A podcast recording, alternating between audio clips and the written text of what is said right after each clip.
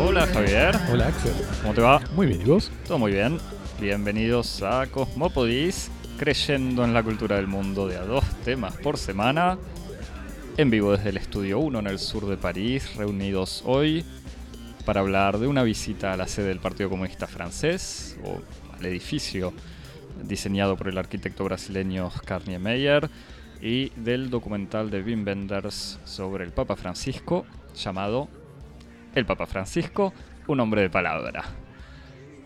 Javier, Axel. redes sociales. Nos puedes seguir en Twitter y en Instagram en arroba cosmopodis. Y nos puedes escribir a nuestro correo electrónico a cosmopodis.gmail.com y aprovechamos esta semana para, para responder algunas eh, cartas que nos mandaron. Sobre todo elijo esta de un amigo, Víctor, que... Todos los oyentes son amigos. Sí, sí. Que nos escribe o sea, a el que propósito... decide escucharnos puede considerarse nuestros amigos. Son todos amigos. Y el que nos escribe más todavía. Exacto. Este, nos escriben y eh, inmediatamente se transforman en amigos. Eh, que nos eh, comenta varias cosas, todas muy interesantes y pertinentes, pero sobre todo nos dice la metáfora de la policía como institución protec- protectora de la democracia. En Hab- hablando de la película de la semana Hablando pasada, de Black Klansman de comentar- Spike Lee. hablando de nuestros comentarios a propósito de Black Clansman, nos dice la metáfora de la policía como institución protectora de la democracia en Spike Lee no es una metáfora. Vean la imagen y adjunta un fotograma de una entrevista que dio Spike Lee eh, para la CNN en, lo que se, en la que se lo ve vistiendo una remera negra con la leyenda en blanco God Protect Robert Mueller. Robert Mueller que recordamos es el ex agente del FBI que fue designado como consejero especial de un comité de investigación sobre las relaciones entre el com- comité electoral de, de la campaña de Donald Trump y eh, sus relaciones con Rusia. Y completa diciendo es una postura que tiene Víctor, es una postura que tiene desde hace rato, desde hace un rato creo, coincide con el discurso de los demócratas y socialdemócratas. En Estados Unidos, entristecidos y desesperados por su derrota, el FBI está protegiendo la democracia de Trump y de la amenaza de Rusia, dice, dice Víctor. Me dio curiosidad ver que Spike Lee estuviera vistiendo esta remera. ¿Te, te gustó el modelo? Y Me gustó el modelo, querías ya está- chequear en dónde Quería, exactamente, quería pedir uno con la, con la cuenta corporativa de Cosmopolis. Eh, y ahí me enteré que de hecho no, no es este no es para nada azaroso que Spike Lee usara esa remera porque fue una remera diseñada por él mismo eh, junto con otras otra serie de O marcas. sea, no, no le dijeron Spike, ponete esta remera, sino que Exactamente. él dijo, voy a hacer esta remera para poder usarla. Exacto, que hubo un- es un proyecto que reunió a, a varias organizaciones y varias marcas, entre ellas algunas marcas de ropa urbana bastante conocida, Union, Undefeated y Noah. Eh, marcas, ¿no? To- todas mis remeras son de esas marcas. marcas de, de la, de la costa este y de la costa oeste. Eh, que, bueno, que le pidieron a Las Spike tuyas también, Javi. que le pidieron a Spike Lee este, participar en el diseño de, de esta remera para financiar con los ingresos una ONG promoviendo la participación de los estudiantes secundarios en la vida ciudadana y política. Una ONG se llama Generation Citizen. Así que bueno, Pe- Pero incluso vo- volviendo al, al tema que, eh, que había sido en el fondo un debate que nosotros dos tuvimos fuera de micrófono, este tema de la posición política explícitamente defendiendo a la policía de Spike Lee y que Javier vos me habías citado unas, me acuerdo si eran entrevistas, unas críticas eh, hacia Spike Lee. eh, que sí, que en el, que en el fondo las, las entiendo, o sea, con esta posición que tiene de la policía es una institución buena, o sea, puede haber errores, pero que yo lo que decía era que en el que, que veía que claramente Spike Lee defendía a la policía, pero quizás en la película no era el único discurso que aparecía, pero está claro que Víctor eh, aporta más agua para tu molino. exactamente. Eh, así que... Por eso lo recupero. Por eso, sí, no, no- no- no pretendo defender a Spike Lee y mucho menos a la policía. Bueno, así que gracias, Eh, Víctor. al mismo tiempo, Javi, en tu investigación descubriste que Spike Lee también tiene una marca de ropa que vende pantalones a mil dólares. No, bueno, no es que O- Spike Lee tiene una. Es que Ah. una de las marcas que participa en este proyecto este, se caracteriza por tener un catálogo no exactamente económico de indumentaria, con, con, artículos que holgadamente superan las cuatro cifras. Así. Bien, agregamos Javier a nuestra lista de podcast futuros, el de comida y el de ropa. El también. claro, exactamente. Crítica Comodópolis, la ropa cómoda. Eh, así que gracias a Víctor y a los amigos que nos escriben, los amigues. Este, y mm, aprovechamos también para mandarle un saludo a Axel. Axel Weinstein que nos hizo la fabulosa música eh, que, escuchamos y que nos da energía antes de empezar cada programa. Y que la escuchamos en realidad cuando no estamos grabando también. Todas las virtudes y ninguno de los defectos de, nuestro programa se deben al estado en el que nos pone su banda de sonido. Y que yo le había prometido que iba a ser el éxito del verano. Eh, europeo quizás lo fue, pero, ya es el éxito de la primavera del hemisferio sur, o, le, deseamos eso. Eh, último anuncio, en realidad completando Instagram, Twitter, y para estar seguros de que nos escuchás todos los viernes, cuando sale, cuando ponemos en línea cada capítulo, te suscribís en cualquiera de las plataformas de podcast, Apple Podcast o iTunes, eh, Stitcher, Pocketcast, Google Podcast, soundcloud.com barra Cosmopodis. ese nombre. Lo que más te guste para, para escuchar nuestras nos evaluás y nos, eh, nos querés. Eso. Bien. Eh, esta semana, la semana pasada en realidad, fueron las Jornadas Europeas del Patrimonio. jornadas creadas en Francia, por lo menos Francia impulsó esta idea de hacer jornadas del patrimonio en 1984, en pleno gobierno socialista de Mitterrand y, cuando Jacques Lang era el ministro de Cultura, que creó un montón de estas así políticas eh, cool de, invitar a la gente a aprovechar del, patrimonio sí, francés. como de democratización del acceso a la cultura. Exactamente. Eh, esta idea de jornadas del patrimonio después adoptada por muchos otros países, eh, incluso en Europa generalizada en, 1991 en la Unión Europea, que son justamente jornadas donde se abren al público o se hacen accesibles ciertos edificios o espacios que en general no se pueden visitar o observar, así como, como pueden ser ministerios, casa de gobierno, etc. Y el sábado pasado me tocó a mí visitar, o sea, me tocó, elegí activamente visitar, me mandó Cosmo, los patrones me, obligaron. El, Politburo te mandó. Eh, a, visitar la sede del Partido Comunista Francés, eh, también conocido, o por lo menos también presentado Tal vez habría que decir que esta emisión está auspiciada por el Partido Comunista. no, ya, vamos a hablar... Hashtag publicidad. Ya, vamos a hablar de eso, si querés, Javier. ya se va a notar que, no. Que el Partido Comunista, claro, primero que no, no sé si, si, nos querría y tampoco sé si tienen dinero para, para hacerlo. Ya se va a notar que, es lo eh, contrario. Pero todo bien igual con la utopía y, la idea del comunismo, si querés. Em, pero bueno, fui al espacio Niemeyer, ya que el edificio fue diseñado por el arquitecto brasileño Oscar Niemeyer, como decía en la introducción, inaugurado en 1971. Eh, y, llamado en realidad, que es algo que todavía no, no entendí muy bien, pero digamos el edificio se lo conoce como, como la sede del partido, pero también como el espacio Niemeyer. En realidad es como la planta baja, lo que ya explicaré, es técnicamente el espacio Niemeyer. Está ubicado en, la Place du Colonel Fabián, también se lo conoce como Colonel Fabián.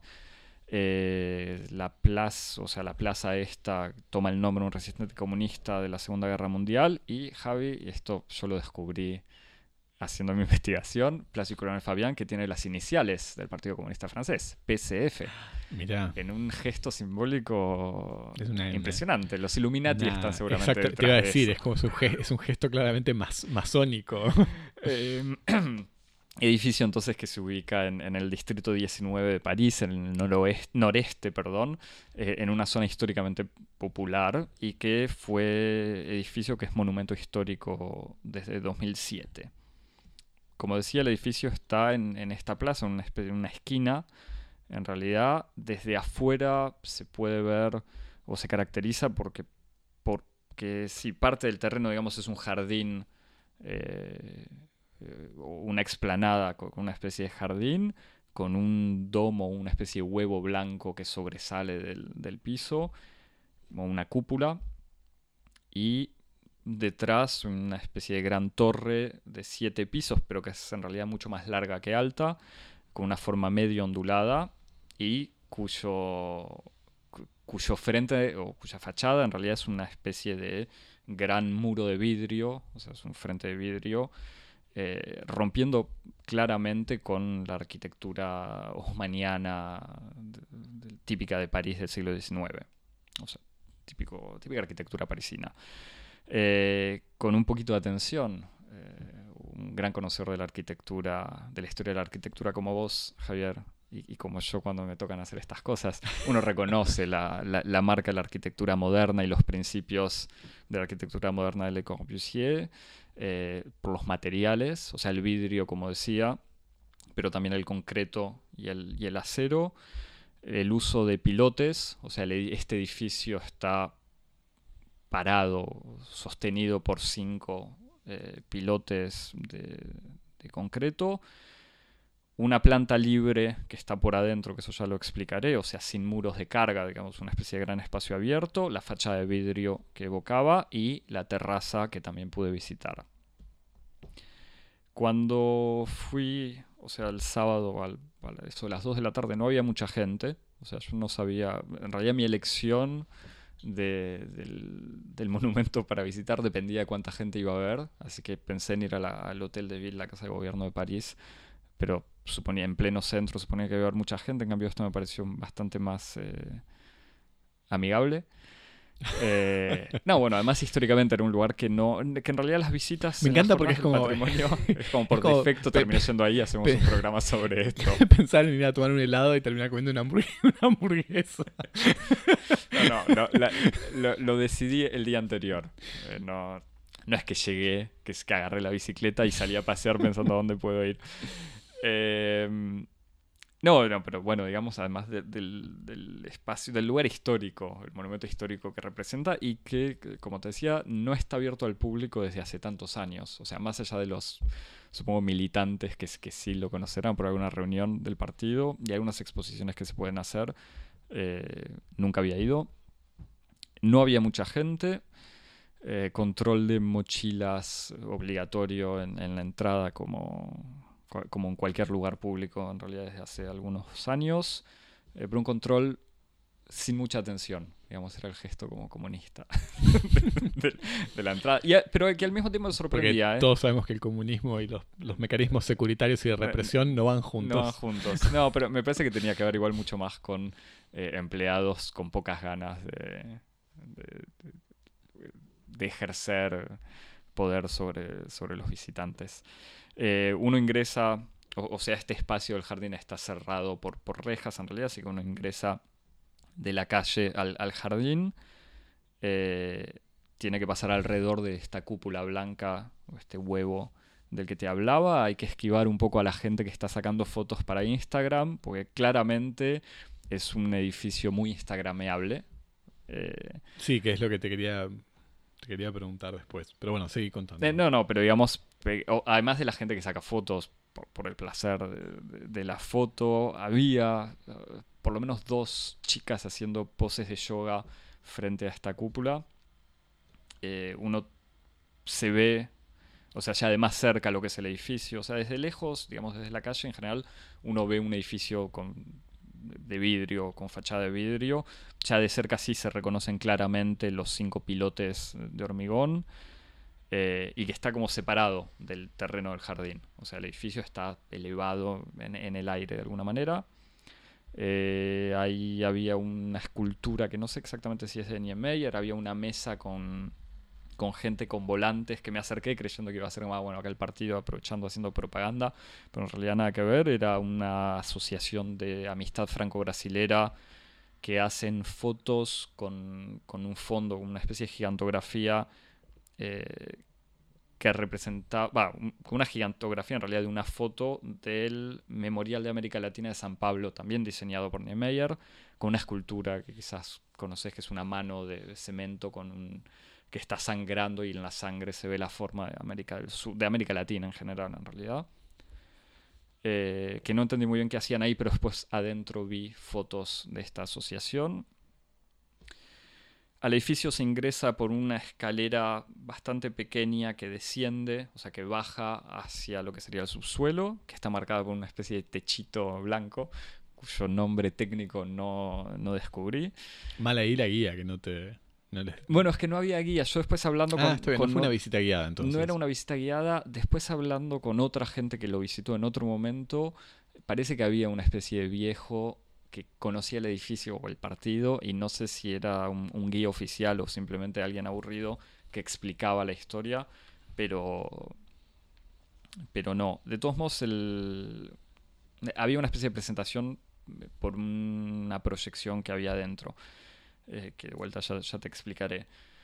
Uno baja esta escalera y ahí sí desemboca en un espacio alfombrado de verde, bastante amplio, donde se pueden ver paredes de hormigón, pero que no cierran eh, Que esa es la habitaciones. foto, eso es la foto que, que se publicó en, en la cuenta de, de, de Instagram, Instagram de cuenta. ¿no? Claro, donde se ve un una pared medio de nave espacial blanca. Claro, un con- espacio como una especie de corredor curvo, ¿no? Como que, o por Eso lo es menos con uno de los pasillos. de- Eh, sí, exacto. Eso era uno de los pasillos, por lo, lo que tiene bastante interesante este espacio abierto, llamado el foyer de la clase ouvrière, o sea, el, el hogar de la casa, de la clase obrera, y al mismo tiempo el, el vestíbulo de la clase obrera. Claro, El sí. foyer viene a ser eso, ese espacio en como los el teatros. teatro.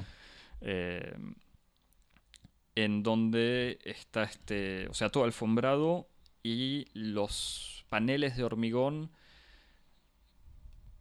guían o separan o indican separaciones, pero nunca cierran el espacio, digamos. Entonces sí podía haber pasillos, eh, podía haber diferentes sectores, por ejemplo, una especie de sala de espera, lo que es un espacio de exposición en donde estaban expuestas estas fotos de la Asociación de Amistad, que hace unas fotos eh, donde le saca, usa esta misma gigantografía en París y una gigantografía del Arco de Triunfo en Brasil.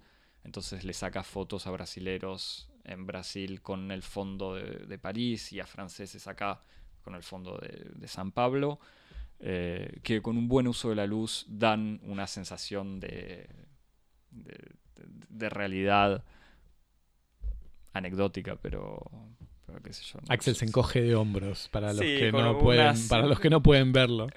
Sí, digamos, no me, no me ofrecieron directamente igual que me saquen una foto, pero en general la gente que pasaba por ahí le, le proponían, o estaba implícitamente la, la propuesta de sacarse una foto y no, no lo hice. Eh, lo, lo que implica mi desconfianza.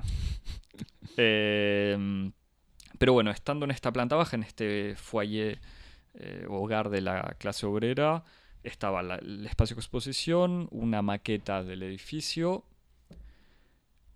una especie de boutique eh, informal del Partido Comunista, Que es el, el shop del que partido. el shop del partido, un poco impo- improvisado, pero que era el primer elemento igual que daba a, a entender que uno estaba en la sede de un partido político. Y no, te, no puedo evitar preguntarte qué había, en, en qué souvenirs había en el shop. Los, los souvenirs, pensé en comprarte un mago, una remera. No.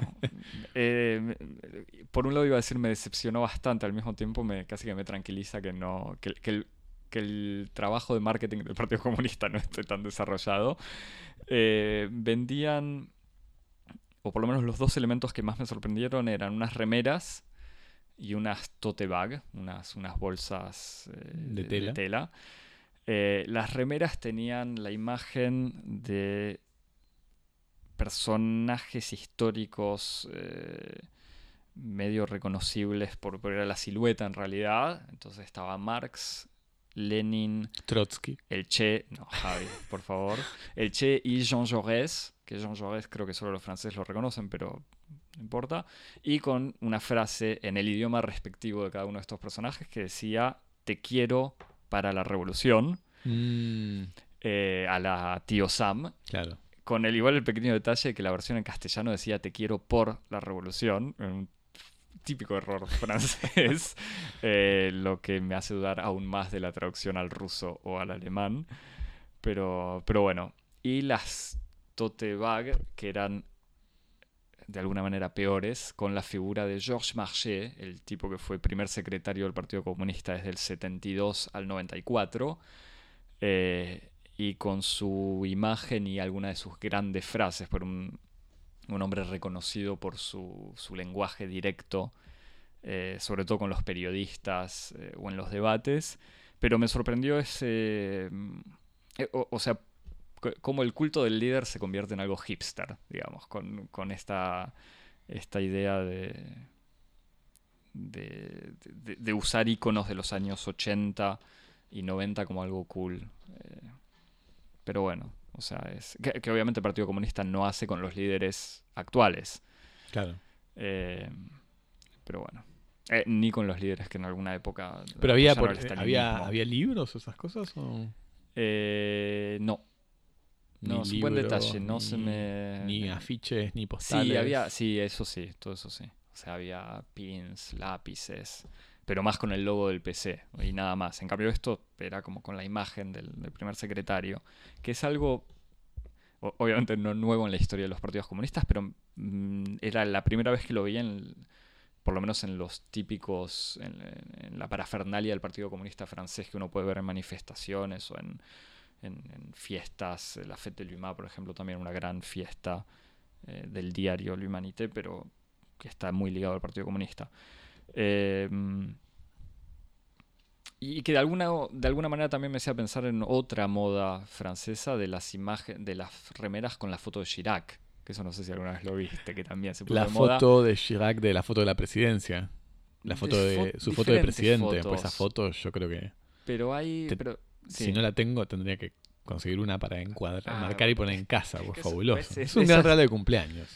Es que eso es lo que yo todavía no entiendo. No sé si son jóvenes de derecha que consideran que Chirac era cool o si... No, yo estoy hablando específicamente de esa foto. Que la, foto que todo el mundo dice que Chirac parece como el mayordomo de un hotel. Que es la foto y todos los presidentes franceses es sacan su, retrato presidencial. un retrato presidencial que en general eligen... Fue el primer retrato presidencial eh, sacado fuera del Palacio del Elíseo.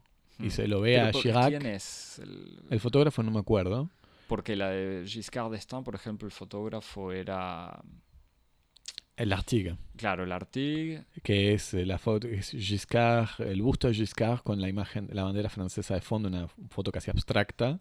Y después Mitterrand, que se sacó una foto bastante tradicional, este, va, tradicional no, pero está, está en el Elíseo en la biblioteca leyendo, creo que, los ensayos de Montaigne.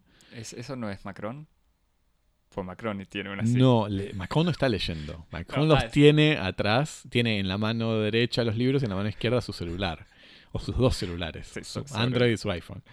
Pero no, pero Chirac está, fue, es el primero en retratarse fuera del Elicio y está como actitud bonachona. Es una, una, foto de tres cuartos, así desde la, desde la rodilla, un plano desde la rodilla que está con los brazos creo que atrás, de, cruzados por la espalda y medio inclinado hacia adelante como invitando al espectador a pasar a los jardines del delicio como si fuera una especie de metro de hotel o de, mayordomo que invita a, un, a una residencia, una, una maison d'hôte. Eh, pero bueno, volviendo a esto, no necesariamente esa foto, pero he visto en, París joven, gente joven usando remeras con la imagen de Chirac. Que vuelta no sé si es un gesto hipster o, qué. esto ya me siento el viejo, ¿viste? Que no entiendo a los jóvenes de hoy en día. Pero bueno, pero de vuelta no sé si este, esta recuperación de, la imagen de Georges Marché es una especie de hipsterización del, Partido Comunista o de los líderes del, Partido Comunista. Pero bueno. Eh, el último elemento o el otro elemento que uno ve en el espacio animal en el espacio o, en esta planta lo que sería una planta baja, pero que en realidad es un primer subsuelo, que es subsuelo igual que está, que tiene luz natural, porque hay unas aperturas eh, de vidrio que dan al jardín. Eh, es el, el, espacio, en realidad el, anfiteatro, el medio anfiteatro técnicamente, del Comité Central, o sea, el Consejo, donde se reúne el Consejo eh, Nacional del Partido Comunista, que es una especie de anfiteatro que cuando yo llegué estaba a oscuras porque estaban proyectando un documental sobre el edificio en donde ahí uno se informa mucho y ahí por ejemplo sí seguramente dijeron el nombre ese techito blanco pero en francés. Em, y cuando en un momento sí se prenden las luces uno ve que es un espacio espectacular donde el huevo o la cúpula que uno ve por afuera en realidad es el cielo raso de, o la parte de arriba de, este anfiteatro, que es mucho más grande de lo que parece o de, lo que uno puede imaginar desde afuera, en realidad, y que ocupa el espacio del subsuelo, pero también el espacio del el volumen, digamos, creado por ese huevo o el, blanco que, sale por el jardín, y está recubierto todas las paredes eh, y el piso también eh, por un alfombrado verde y el resto del cielo raso cubierto y de las paredes en realidad porque tiene una forma medio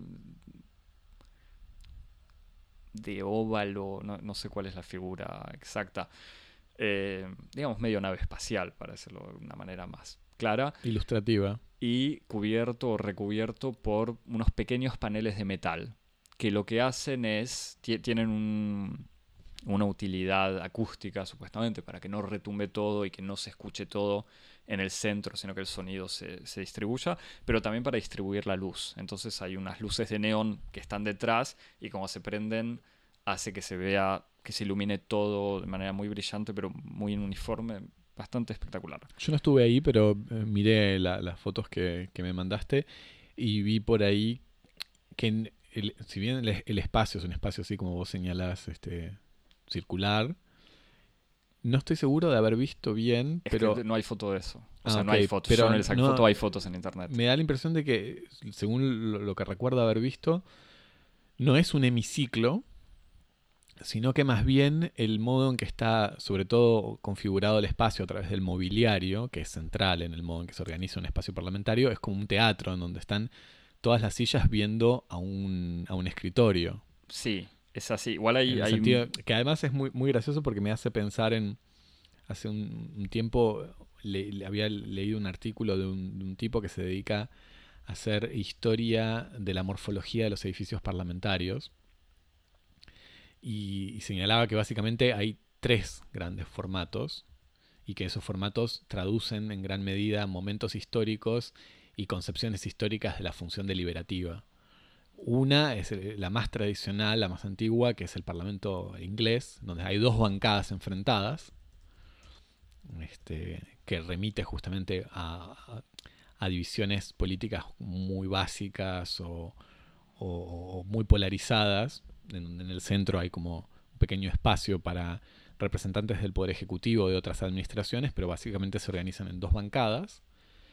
Eh, el segundo modelo, que es el modelo del, hemiciclo, el modelo tal vez que todos tenemos en mente cuando imaginamos un, edificio parlamentario, en donde las bancadas ya no son dos, sino un semicírculo con una izquierda y una derecha, pero que están unidas este, y que permite una especie de distribución mucho más gradual de los bloques. Y sobre todo que centra eh, la distribución del espacio en la función parlamentaria, en donde en alguna medida todos los parlamentarios pueden verse entre sí. Y después el, tercer modelo que señalaba este arquitecto, que era, había surgido sobre todo en, en, los países comunistas y en los años 60, en donde el comunismo tenía un rol muy importante, que es el modelo del comité central, en donde las asambleas, en vez de estar organizadas en un hemiciclo, en donde todos se ven entre todos, la asamblea ve al líder. Claro. Bueno, es que y que es, muy interesante porque es, lo que se ve en los, en los espacios parlamentarios, en los espacios asamblearios, mejor dicho, de los partidos comunistas, pero también, y eso fue lo que a mí me llamó la atención, es el modo en que está organizado la sala de la Asamblea General de Naciones Unidas, que creo que también es un edificio de Niemeyer. Eh, no, sé, creo que no es Niemeyer, pero... Lo, lo consultamos ya. Vamos, lo chequeamos, manda el pasante. Eh, pero... Pero que ahí también tenés esta idea de cómo justamente, cómo se cómo se organiza el espacio, qué función cumple el poder, la sala, exactamente. que, digamos, entre mis notas era cuando se prenden las luces, es absolutamente espectacular. Y es una especie de iglesia futurista en donde uno imagina a todos, en donde el altar viene a ser el lugar que ocupan los líderes del partido. O sea, no, es solamente para hacer una metáfora eh, obvia pero, pero sí, uno se enfrenta en donde acá había una especie de pantallita proyectando este documental. Em, el, la sede de, las Naciones Unidas fue diseñado por un board, por un consejo de arquitectos, entre los cuales se encontraba Le Corbusier, eh, Howard Robertson, eh, Julio Viramajó, un uruguayo, este, un... Bueno, es un board internacional y está entre ellos Oscar Niemeyer. Claro. Eh, y entonces, nada, en este espacio de vuelta, saliendo de, esta sala de, reunión del Comité Central, eh, uno puede ver sobre todo este hormigón eh, que Niemeyer quiso conservar así bruto, en donde se pueden ver eh, digamos, las condiciones de fabricación de alguna manera. O sea, se pueden ver las, las maderas, las vetas de la madera que fue usada, eh, de las tablas de madera que fue usada para moldear, para encofrar el, hormigón. Y es bastante... O sea, un material que en sí puede parecer feo, digamos, es bastante impresionante e interesante ver. O sea, en serio, la marca de la madera que uno se imagina en el 70 era usada en ese momento y son unas maderitas de vuelta. Uno ve las construcciones de hoy en día. O sea, esto no es un hormigón, no son paneles de hormigón llevados ahí, sino es un hormigón, eh, es una técnica eh, cuyo nombre no recuerdo, pero son paneles o paredes de hormigón hechas in situ, o sea, durante la construcción.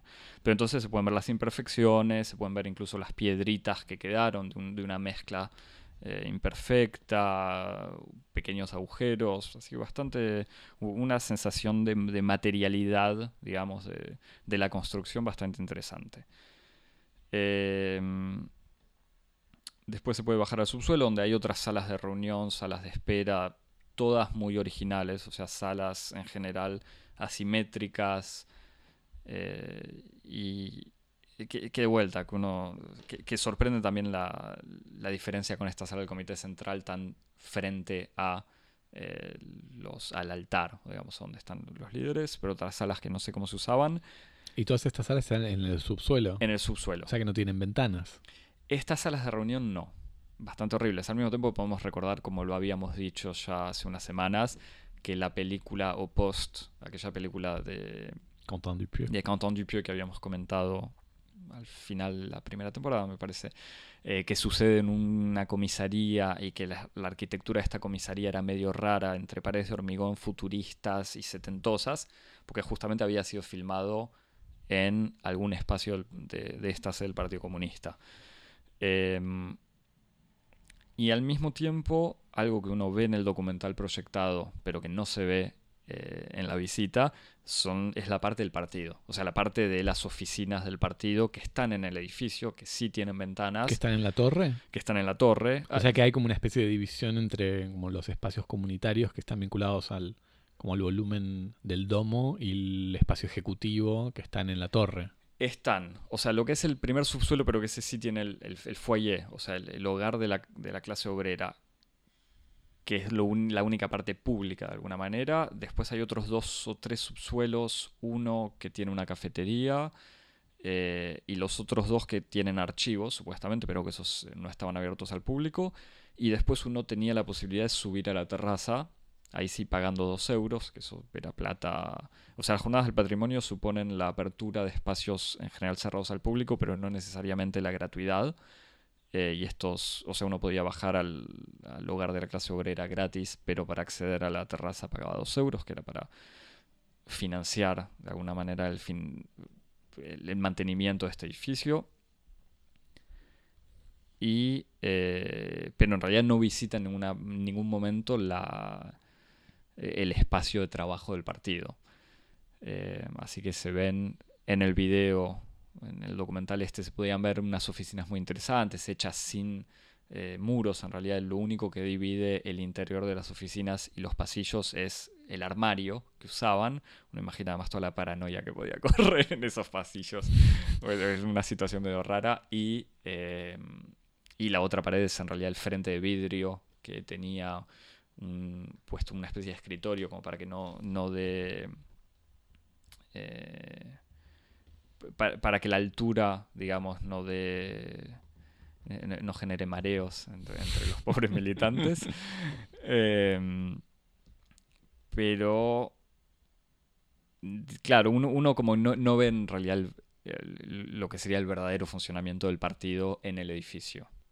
Por otro lado, Ahora, se sabe, una pregunta muy tonta. eh, ¿Sigue funcionando activamente como sede del partido? No o- es una pregunta tonta, Javier. No, no rebajes la calidad de tu pregunta.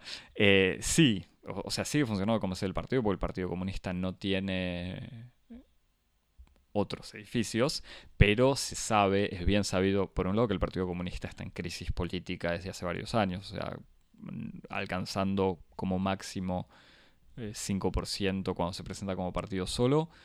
Eh, pero también se sabe que hay diferentes espacios del edificio que son alquilados regularmente. O sea, Mm. para películas, para clips, para desfiles, para Ah, vos. reuniones, que eso es lo que le permite de algún modo al partido eh, poder seguir, poner- poder, manteniendo, poder mantenerlo, porque en el fondo estaba muy bien mantenido. Yo tenía miedo o esperaba incluso ver así espacios de manchas de humedad y otro tipo de cosas, pero estaba incluso el alfombrado en las paredes, estaba en muy buen estado, eh, pero no creo que esté ocupado completamente.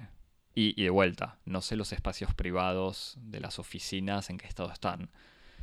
Eh, y entonces después de pagar dos euros, uno podía acceder a la terraza por, por un ascensor. Eh, y la terraza, de- después, digamos, del- de esta sala de reunión del Comité Central, que era bastante espectacular, la terraza es absolutamente impresionante. Una de las mejores vistas eh, de París que haya conocido. Eh, es una terraza de vuelta en toda esta idea eh, de Le Corbusier de hacer de la terraza también un espacio de vida. Entonces una terraza muy bonita en donde todas las partes de máquinas eh, están tapadas, digamos, una especie de, escalones. Eh, entonces un lugar bastante agradable. Además el, el sábado había sol, estaba muy lindo el día. Fue otro, otro lindo descubrimiento. En la terraza también tienen unos panales de abejas donde hay miel, do- donde producen miel que era vendida en el subsuelo, en la cafetería, pero a la que uno no se podía acercar porque había, como decían los carteles, animales salvajes. Eh, pero ahí también un gran momento de Instagram para parte del público. ¿Qué tal la gente? ¿Estaban, a- a- ¿Qué tipo de público? Eh, hubo un momento donde empezó a sonar la internacional y la gente espontáneamente... No, mentira. Eh, el público era un público bastante variado, gente ¿Qué edad? mayor. Ah, te, iba, este, te iba a preguntar eso, edades. Eh, había grupos de gente mayor que yo sentía que estaban visitando un lugar que conocían míticamente, o sea, Hmm. quizás eh, viejos ¿Locales o militantes. extranjeros? No, todos franceses, eh, pero que quizás alguna vez, o sea, habrían sido compañeros del partido en, otras épocas o quizás hasta ahora y visitaban por fin la, sede. Eh, muchos jóvenes también sacando fotos eh, para Instagram o para mandarle a la familia. Em, pero no necesariamente con una conexión, di- digamos, es- es- voy a hacer una especie de generalización muy superficial porque no se puede identificar la, la, la acreditación política de una persona simplemente por una manera de sacar fotos o, o de ocupar el espacio. Axel, creemos en tu radar, ¿eh? Sí, igual me lo guardo para después comentar, el- el- el- hacer una sociología de la sala de cine de, de- de la película que vimos en la segunda parte. Eh, pero no, no, apare- no daba la sensación de que fuese, de que hubiese una especie de conexión espiritual fuerte con el partido, que de la misma manera en la que yo visité el edificio, quizás. O sea, gente que conoce el edificio, quizás por haberlo visto, por haber pasado por afuera un montón de veces, que conoce por la historia lo que representa, pero de, vuelta imagino que los eh, la gente verdaderamente conectada con el partido, jóvenes militantes, quizás ya lo habían visitado en otras ocasiones. Pero, pe- pero, estaba también esta sensación rara de visitar, por, por un lado, un monumento histórico, por la originalidad del edificio en, en París o en lo que es la arquitectura parisina, pero por otro lado, lo que uno imagina, o sea, la sede del Partido Comunista, uno de los partidos comunistas más importantes de Europa eh, históricamente. Entonces ese edificio, una doble sensación medio rara de visitar un lugar histórico por lo que es el Partido Comunista y al mismo tiempo visitar simplemente un edificio. Porque otros partidos políticos no abren, o por lo menos este año no, tampoco investigué mucho, pero no abren su edificio al público.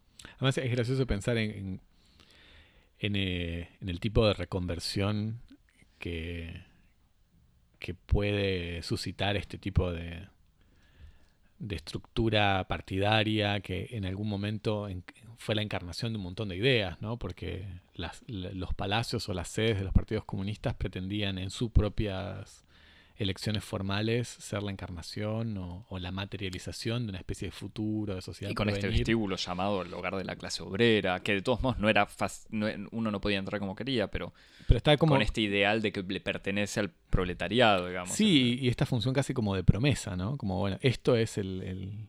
que no, es otro tampoco, que es un poco una función que tienen los, los templos en general, como la anticipación de algo que está por venir. Este, y que después cuando, cuando, cuando esas, esas ideas o esas organizaciones que, que, les inspiran y los motivan desaparecen, dan lugar a reconversiones de los más extravagantes. Pienso en hace poco que estuvimos vos y yo en la boda de un amigo en Polonia, este, en la sede... Igual no estábamos, no, no, de mi vida, de lo que hago no estábamos juntos en esto, pero em, en, en la sede del Partido Comunista en Varsovia, yo no estuve ahí igual, ¿eh? Que es, que es un inmenso palacio. Este... ¿Pero es la Torre Stalin de la que hablas? No, no, no, es, otro, es otro palacio que justamente es un palacio monumental de inspiración, de una arquitectura de inspiración típicamente stalinista, que ahora está reconvertido como un centro comercial de lujo en donde está la concesionaria de Ferrari. Este, yo no, estuve ahí. En donde hay como esta especie de, de, de, de reconversión de, lujo y de, y de lo palaciego de, un, de un sentido a otro. Bueno, estaba en, en, Bucarest, que, que, no lo nunca visité, pero está el, el, Parlamento rumano, me parece que es el edificio, o el Palacio del Pueblo. Disculpen la, la, la inexactitud de, de, los nombres, pero bueno, este gran palacio construido por Ceausescu, eh, que es un gigantesco edificio vacío, o sea que es absolutamente monumental pero que está completamente vacío por adentro. Este edificio no creo que sea tan así igual porque Niemeyer explica también que la necesidad de hacer subsuelos era aprovechar el espacio, pues estaban en un terreno muy limitado. Claro. O limitado, entonces no, creo que esté completamente vacío. O sea, no creo que esté vacío. Pero.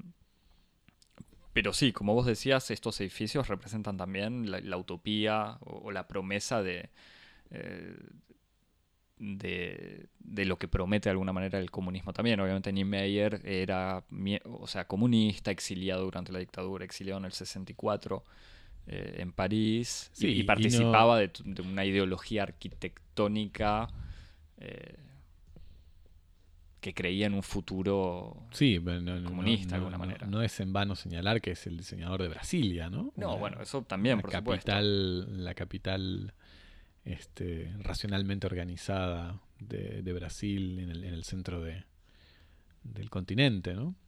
Hmm.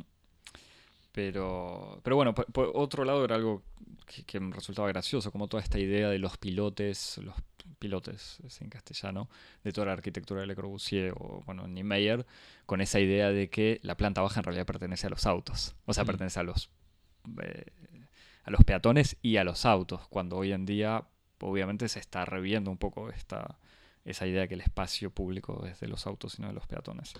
Pero bueno, para, para redondear, un excelente, una excelente experiencia, eh, o por lo menos haber descubierto el edificio por adentro, le da una, una nueva imagen que obviamente a vos no te va a sorprender, Javi, pero, pero un edificio que de, afuera parece feo o, relativamente banal, desde adentro, no tanto por la historia más, pero por, por los materiales y, la manera en la, en la, que está pensado, una muy linda visita eh, de un gran edificio de, París, que ocupa un nuevo lugar en, mi corazón desde el punto de vista de la arquitectura parisina. Una página en, la guía en la guía de Cosmópolis de París. Eso, el París de Cosmópolis. Que van a poder comprar el sitio. al, lado de las remeras de Spike Lee.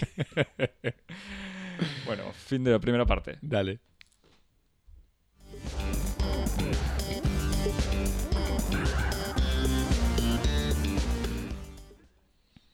Bien, después de, la fe en el comunismo. Eh, sí, claro, pasamos a, a otra, otra fe, que se, se, se, dice, a una fe, a una fe este, un poco más antigua. No, pero bueno, fuimos a ver la, mm, la película, el documental, documental, documental, instrumento de propaganda, soporte audiovisual de catecismo, eh, la peli de Wim Wenders, Un hombre de palabra. Que... Papa Francisco, Sí, sí. Decilo entero, por favor. Sí, a mí. Un hombre de palabra suena a, thriller. No, es que me parece que ahí hay una convención para titular la película que viene de. como de Marvel, ¿no? Spider-Man, subtítulo. Exacto, porque el título de la película es El Papa Francisco, como punto, dos puntos o coma, un hombre de palabra, como si fuera Spider-Man, no sé qué cosa, o Iron Man, no sé qué otra. Pero bueno, en cualquier caso es... Eh, tiene el look. Un hombre, de, un hombre de palabra, o el Papa Francisco, un hombre de palabra, que es, el resultado de la propuesta que le hizo el Vaticano a Wim Wenders para realizar un, proyecto sobre la figura del Papa Francisco, más conocido en otros pagos como Bergoglio, ex este, obispo de Buenos Aires. Y es una película que dura 90 minutos en donde el realizador Wim Wenders reúne una selección de, del rodaje que hizo durante sus entrevistas privadas con el Papa a lo largo de, algunos años, eh, con imágenes de prensa y de archivos de los viajes y las actividades del pontífice, eh, algunas eh, escenas panorámicas, se ve una intensivo utilización de drones y por último, una desconcertante serie de viñetas en estilo cine mudo expresionista sobre la vida de San Francisco de Asís. Eh, yo vi la película en un cine en el barrio latino, este, cerca del Jardín de Luxemburgo. Poco, poco, poca una noche de semana. Una noche de semana, poca gente en la sala, gente mayor en general. Eh, nada que, que, que, fuera un material así etnográfico interesante. No sé, Axel, vos que tenés un radar, un radar para la sociología y la etnografía urbana más desarrollada, más desarrollado que yo, ¿qué, me puedes decir de tu experiencia? varias cosas igual, en realidad. Primero, eh, bueno, no, te, hago la sociología de la sala. Yo fui ahora a las seis y media en pleno centro de París, o sea, en el complejo un horario muy distinto. más... Yo lo vi de noche tarde. Claro, yo no, en, no, tampoco en trasnoche, Javi. No, no, no. Noche tarde en París es el horario de las 9, de las 10, pero... Eh, yo lo vi a, las... La trasnoche, la trasnoche católica puede ser. Eh, yo lo vi, o sea, en el cine, el, complejo de cine más grande de París, porque tampoco lo daban en tantos cines, en realidad. Eh, a las seis y media en una sala relativamente pequeña, pero con más gente de lo que yo esperaba. Éramos 10 personas, creo. Eh, y yo saqué una libretita y tomé nota, porque quería hacer de cuenta que venía, que estaba ahí para trabajar y no para ver la película del Papa por puro placer. había, y te hago la lista, un viejo jubilado o, viejo jubilado, un viejo que por el horario y, por la edad daba la impresión de, ser un jubilado, pero vestido medio de joven. Que yo sospecho que por un lado tenía mucho tiempo libre, debe tener una tarjeta ilimitada del cine, así que debe haber ido a ver absolutamente todas las películas que, que daban eh, en, la semana. Quizás fan de Wim Wenders.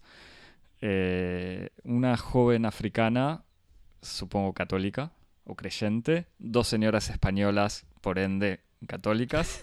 Eh, una joven pareja que por el look y todo se veía que eran unos jóvenes católicos, quizás no casados todavía. No, observé cuántos se tocaban, de todos modos se, los veía así muy, muy puros. Eh, y al final de la película... No tenían hijos. No tenían hijos, no. Pero al final de la película además la chica estaba muy emocionada. Eh, una joven pareja de turistas asiáticos, que está claro que fueron como para entender Occidente. Formaba parte de su, salida cultural. Sí, estaban ahí como diciendo, qué curioso que es esto.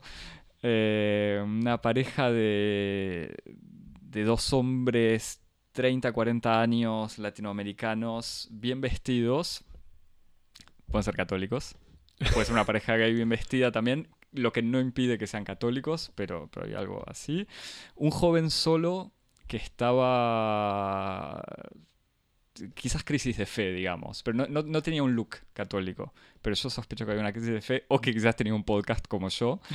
pero no tenía la libreta de trabajo. No tenía libreta porque no supo esconder bien su presencia. Eh, otra joven africana que llegó tarde y otra joven latinoamericana también que llegó tarde, ambas católicas, obviamente. Así que era una... ¿Se aplaudió al final? No, no. Y, tampoco... Ni tampoco durante.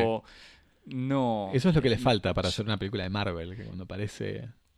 Claro, cuando aparece el personaje estrella la gente se, emociona. Eh, o cuando hay una réplica culto y la gente se, pone contenta. Eh, no porque en el fondo no se puede a diferencia de una película de Marvel, no se sabe si el Papa vence al mal al final. Ese es el tema. Eh, lo que no sé si hubo es tampoco si rezos o, Padre Nuestros o cosas así, quizás a la salida. Pero yo me quedé hasta el final, o sea, para ver todos los, créditos.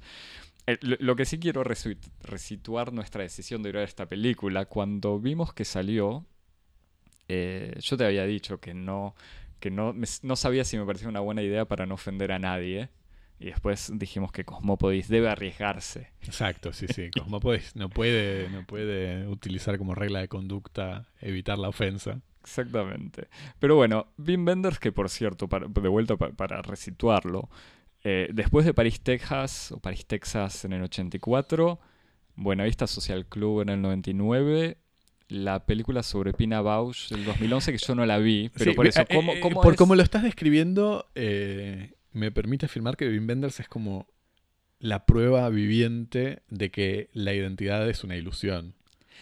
Por eso que todavía tiene la chapa de, el perteneciente al nuevo cine alemán de los 70 con Fassbinder y Kluge no puede ser la misma persona que el, director de Buenavista Social Club. La de Pina, como. Es que yo no la vi. Mira, la de Pina. Eh, o sea, Wim Wenders que hizo una película sobre la coreógrafa Pina Bausch. Sí, la, documental Pina sobre Pina Bausch y su, compañía de teatro en Wuppertal.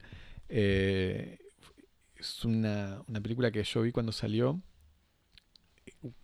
casi que su, su, pitch, su, su, lema publicitario era Pina por Bim o algo así. Sí, Pina, Pina por Bim Benders en 3D, porque además fue como el, el fue No, pero fue medio el verano en el que empezaron a aparecer las primeras películas de, autor en 3D. Yo me acuerdo que otra película que salió en, ese mismo, en la misma época fue el documental de Herzog sobre las eh, pinturas rupestres en Lascaux, creo.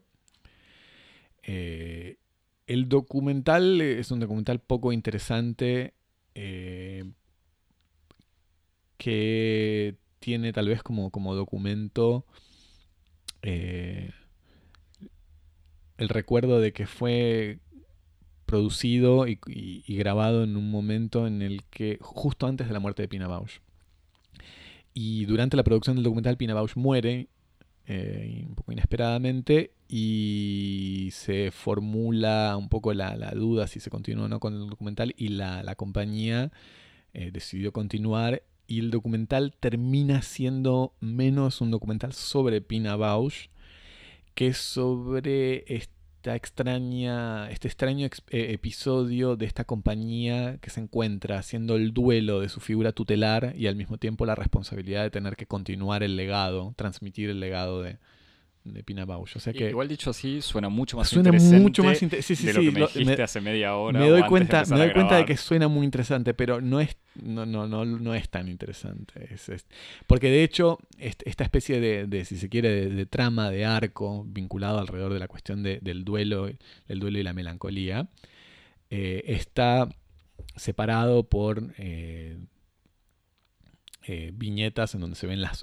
obras, interpretaciones de, las distintas obras de Pina Bausch en contextos más o menos eh, vistosos, sobre todo para la técnica de 3D. Hay un, momento, un número famoso de Pina Bausch, ahora no me acuerdo el nombre, que está interpretado en el, en el tranvía flotante, en el tren aéreo de Wuppertal, que provee un contexto ideal para las pruebas de, de los efectos de profundidad de la técnica 3D. En fin. Sí, yo había visto la... Es el tipo de películas que me gustaría ver proyectadas en el Futuroscope, por ejemplo. que es una, la sala... El Futuroscope, que es- va a ser una excursión que Cosmópolis va a hacer algún día. Vamos a grabar Cosmópolis del Futuroscope. El Futuroscope es otro gran templo retrofuturista francés de otro episodio de la imaginación futurista de Francia, Pero es también que con una pantalla 80, 360 grados. que es, ¿no? un- una un- especie de parque de diversiones eh, eh, de- diseñado en, en la ciudad de Poitiers, En las afueras de la ciudad. en un parque industrial eh, de la ciudad de Poitiers que está de- destinado exclusivamente a las técnicas de reproducción audiovisual. Eh, son distintas técnicas, son, es un parque en donde se puede asistir a espectáculos de eh, proyección tipo IMAX, eh, 3D. Claro, que una de las primeras escenas salas 3D, de IMAX. Escenas eh, 360, estuvo ahí. eh, teatros, cines 360, eh, dispositivos holográficos, etcétera, técnicas de, la imagen y del, audio- del audiovisual. Así que Pina podría ser tranquilamente eh, formar parte de ese repertorio de obras destinadas a sacar provecho de alguna forma de artificio tecnológico muy específico. Una película IMAX, una película gran formato, una película 3D, no tiene, no tiene otro, otro interés más allá de ese. O volvamos a lo que estamos hablando. Sí, no, te- termino. Yo había visto La Sal de la Tierra para seguir pegándole a Wim Wenders Claro, antes de pegarle eh, por otras razones. Exactamente. Eh, yo vi La Sal de la Casi Tierra. lo que es- último que vamos a decir de Wim Wenders, porque El- después es... eh, la Sal de la Tierra, que es el documental de Wim Wenders, codirigido con eh, el hijo de Sebastián Salgado, sobre Sebastián Salgado, el fotógrafo brasileño. También cuyo absolutamente único interés era ver fotos eh, de Salgado en pantalla de cine, digamos. Y depende además que te guste o no la, fotografía de Salgado, pero que todo lo demás era como una especie de cero, eh, no quiero decir cero intervención, pero parecía que Sebastián Salgado había querido hacer un documental sobre él mismo y le dijo a Wim Wenders, porque son amigos, le dijo, che, filmame mientras yo hablo comentando mis fotos. Eh, pero no, no mucho más interesante. Sí, bueno, pero todo esto para decir que efectivamente este Papa Francisco, un hombre de palabra, es una película que eh, está totalmente ausente de dimensión autoral. ¿no? Sí. Es una película que podría haber sido eh, realizada sin ningún tipo de, de- de- de- de elección estética o formal deliberada, más allá de ser un vehículo para la puesta en circulación pública de la palabra del Papa. Por en algún momento bromeábamos. legitima- sí. Yo te decía que eh, yo cuando vi- viendo la película tenía la sensación de que este, Bergoglio le dijo a la curia, ábranme un canal de YouTube y alguien en la curia llamó a Wim Wenders. Claro, fue- alguien como, che, no, esa fue la solución. no podemos hacer eso, no da rebajar la autoridad, llamemos a un cineasta reconocido que se preste, y está claro que Wim Wenders se presta a dar el nombre y engañar a, a jóvenes podcasteros eh, que quizás no, iría- no hubiesen ido a ver un documental sobre el Papa así nomás, pero diciendo, bueno, lo hace Wim Wenders, quizás es interesante. Y puede ser interesante o no por diversas razones. Y su otra intervención autoral, y con esto terminamos con Wim Wenders y pasamos al otro, son esas inexplicables eh, secuencias de, de- de reconstrucción de episodios de la vida de San Francisco de Asís en un formato cuadrado 1-1. eh, En blanco y en blanco y negro, con, con una- con un que- filtro imitando los, la, la intermitencia de la luz de un proyector. Y que se reducen incluso Que en algún momento, incluso, no sé si a vos te pasó lo mismo, pero yo dije, pero ¿esto qué es? Esto, yo dije, ¿esto será alguna película de Pasolini? Yo apenas empezó. La primera imagen dije, ah, qué raro. O sea, esto pare... imaginé que era algún archivo. y- O algún y no, Bergman, pero y- enseguida se ve que no. Eh, pero que además vos decís, reproduce escenas de la vida de San Francisco, pero ni siquiera es San Francisco ayudando pobres. Son, es San Francisco y dos de sus cómplices. Eh, no, sé cuál, no sé cuál es la palabra católica para eso.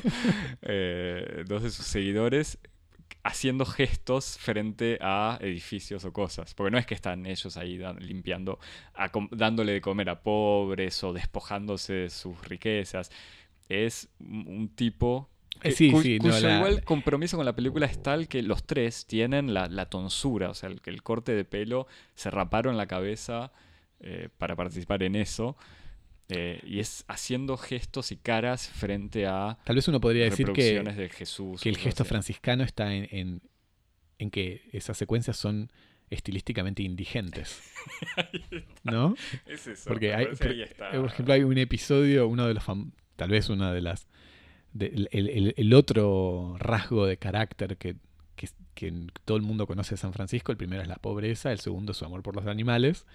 Este, en el momento en el que se supone que, que está escribiendo el poema, que es una oda a la naturaleza y a los animales, no se ve ningún animal. Es como este, muy, eh, muy enigmático. Es como que, pero además no, no podía dejar de tener la sensación de que eso era el proyecto de otra cosa. En fin. Cerremos el episodio de Wim Wenders. eh, y que contrasta igual, bueno, ya, ya lo hablamos, pero que contrasta con la manera de filmarlo al Papa. Eso sí. Ya lo evocaremos. Sí, Primero, bueno. El título, Javi. Sí, un nombre bueno, de palabra. eh, como te decía, yo, tenía la sensación de que efectivamente que, que- que me iba a resultar mucho menos interesante porque me iba, porque iba a prestarle más atención a la, a la película como obra de Wim Wenders y después inevitablemente es- me di cuenta de que había tan poco para ver en ese sentido que era mejor que prestar atención a otras cosas y me persuadí finalmente de que eh, es una, como decíamos antes, la película es una, una deliberada intervención, eh, según los términos en los que se lo mire, política o pastoral. Eh, es, no es una película sobre el Papa, es una película del Papa. Este, es el, el Papa te habla. Claro, exactamente. Por eso el, el Papa, por eso bromeábamos, como el Papa quería tener un vlog, un videoblog, y le dieron una película. Eh, y, y lo que uno termina sintiendo al final de la película es que el título no es totalmente eh, aleatorio, caprichoso. Cuando dice un hombre de palabra es eh, finalmente porque uno tiene la sensación de que Bergoglio eh, prepara esta, este documental como una especie de acto testamentario en donde lo único que le queda tras una serie de frustraciones sobre los límites concretos y prácticos de, de su, de su papado es eh, los actos de lenguaje, los actos Sí, de palabra, los actos discursivos, la capacidad que él tenga para enunciar de un modo más o menos novedoso y bastante más o menos inesperado o atípico eh, ciertas afirmaciones desde la cátedra, desde el trono este, papal. Que no. eh, no, eh, Que no- uno podría decir, Bergoglio ya no- lo, único que, lo único que le queda por hacer es hablar y lo Que- único que pod- podría responder es que no es poca cosa. Sí, pues iba a decir que, que no coinciden o que no siempre eh, funcionan de manera absolutamente coherente con el funcionamiento de la iglesia. O sea, con el funcionamiento de la iglesia en el sentido de la actitud de otros obispos o incluso prácticas eh, de apoyo de defensa de ciertas políticas o condenas. eh, en el caso de los curas pedófilos, que igual son evocados de alguna manera por, por el Papa. Hablando de palabras, igual también está la voz en off eh, de Wim Wenders. O sea, es una, una voz en francés, por lo menos en la versión francesa, una voz en francés con un ligero acento eh, que no se reconoce eh, exactamente y que uno, o sea, después de haber verificado, da la sensación que es Wim Wenders, pero no también podría haber sido un obispo africano, quizás. Pero después de verificación, porque no aparecen los créditos, es Wim Wenders y es una voz en off muy banal que, que evoca generalidades, ya ni siquiera, no- ni me anoté alguna cita, pero que no, que no sirve para nada, digamos, que acompaña transiciones. Sí, que pero bueno, en- o sea, en- la única voz que estas- importa En estas, este, en estas declaraciones que, que, que parecen ser como deliberadas intervenciones de Bergoglio, hay algunos momentos eh, más o menos sorprendentes, como por ejemplo el momento donde dice los relatos bíblicos sobre el origen del universo son mitos. No, dice esto que voy a decir quizás no, quizás no, quizás descontenta Ah, o molesta a Quizás algunos. haya alguien que se enoje conmigo, este, pero los mitos... Pero dice, el, Pero rel- el el relato relato de la bíblico- creación es un mito. Pero igual en el fondo para resumir la película el- es como es una especie de gran retrato o autorretrato, si uno quiere decir, eh, de este papa de izquierda progresista que es Bergoglio o, o cómo se presenta Bergoglio desde el principio. O sea, de vuelta con un paralelo, con, si hay imágenes de San Francisco es porque justamente se insiste sobre el hecho de que el nombre tomado por Bergoglio como papa es Francisco, que es el primer papa que se inspira o que toma ese nombre, la figura, la importancia de la pobreza, San Francisco de Asís, etc. O sea, es este papa de los pobres, papa villero, como se ve en una bandera, en una de las imágenes que se ven, el papa que besa a, los migrantes o que saluda a los migrantes rescatados en, en Lampedusa, el papa que va a una prisión a lavarle los pies a, a prisioneros, etc. Sí, pero que me parece que como que mm, hay una especie de voluntad deliberada de, eh, de, de marcar o delimitar el campo de acción de una figura. A ver, ¿cómo decirlo de un modo muy sencillo? Me da la sensación de que hay como un modo de redefinir la acción del, la, acción de, del Papa a un campo simbólico. Alguien me podría decir falso, porque hay intervenciones que hace el Vaticano que tienen consecuencias muy prácticas. hace poco lo vimos en el caso de la Argentina, en, como en el modo en que la Iglesia presionó al gobierno para no este, para que los legisladores exactamente para que para, evitar exactamente que ciertos legisladores que estaban en una posición más o menos necesitante eh, se orientaran hacia el rechazo del proyecto de ley para la legalización del aborto. Pero específicamente eh, la figura del Papa, me parece que en el caso de Bergoglio, eh, va en la dirección de redefinirlo como en una serie de intervenciones simbólicas. Como lo, único que, que, puede hacer el Papa es producir eh, producir símbolos o signos, decir cosas, hacer cosas. Está, está en el plano de la representación, eh, de la performance. No es eh, un papa que hace cosas en el sentido tradicional del término, sino que produce escenas, produce discursos y interviene a partir de ahí específicamente. Del mismo modo que uno podría decir como que los intelectuales o los artistas no hacen, no intervienen sobre la realidad haciendo cosas, sino a través de sus intervenciones en el campo simbólico, en el campo creativo. Me parece que Bergoglio intenta decir, bueno, el Papa lo que tiene que hacer es eh, esta función casi de performance, en donde encarna cierto tipo de palabra y, eh, y, y, performa cierto tipo de gestos y de rituales de un modo muy específico. Me parece que está como esta dimensión en donde sus, actos y la representación de sus actos son muy importantes para él como estrategia específica de intervención en, lo contemporáneo. igual, para seguir con esta metáfora del papa artista, con una teoría del arte. O, sea, me parece que hay dos niveles.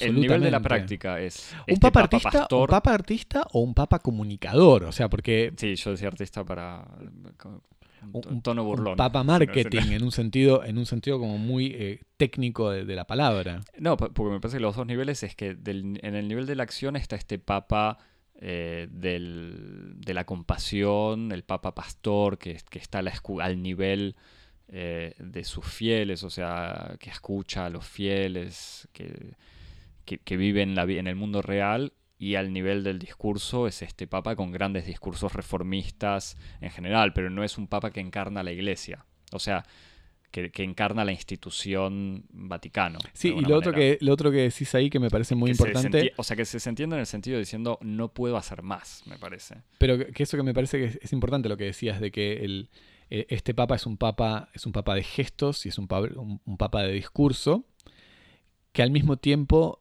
tiene, posee y articula una teoría sobre el gesto y una teoría sobre el discurso, que está presente en la película eh, y que está tematizado en, momentos en donde él, hablando de, digamos, del ministerio o del modo en que se tiene que llevar adelante el trabajo pastoral, eh, describe y produce una cierta normativa de cómo hay que tomar la palabra, cómo hay que hablar, cómo hay que acercarse para producir eh, los efectos más importantes para él de esta acción, que son los efectos de cercanía. Y eso es muy interesante, porque en ese gesto que él tiene de tematizar discursivamente este tipo de acciones, lo que él da cuenta es de que ese efecto de cercanía es un efecto producido. Que, esa cercanía no es una cercanía eh, que en, en algún sentido es como preexistente a, la relación entre, en este caso, sacerdote y, creyente, sino que tiene que ser el resultado de un trabajo y de un dispositivo. Y que ese trabajo y ese dispositivo, él obedece ciertas técnicas y esas técnicas que él diseña. Entonces hay, por ejemplo, tres grandes motivos sobre estas técnicas de, la producción de cercanía y que están tematizados en varios momentos en la película.